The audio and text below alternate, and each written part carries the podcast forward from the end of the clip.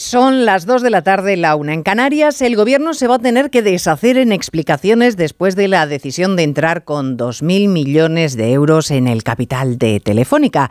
Primero, explicaciones a los españoles. Contarles si, dado como tenemos la contabilidad nacional, es necesario gastarse ese dineral teniendo en cuenta que hay mecanismos como el escudo antiopas para evitar que estados extranjeros se queden con las empresas españolas.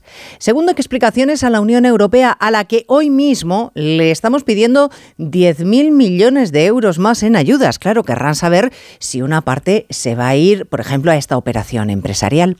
Tercero, a los trabajadores de Telefónica que ahora que están negociando un ERE, quizá quieran saber si las condiciones van a cambiar.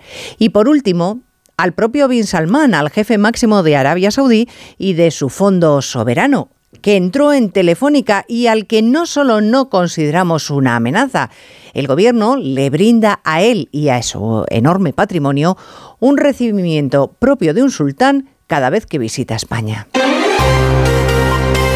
Onda Cero. Noticias Mediodía. Elena Gijón.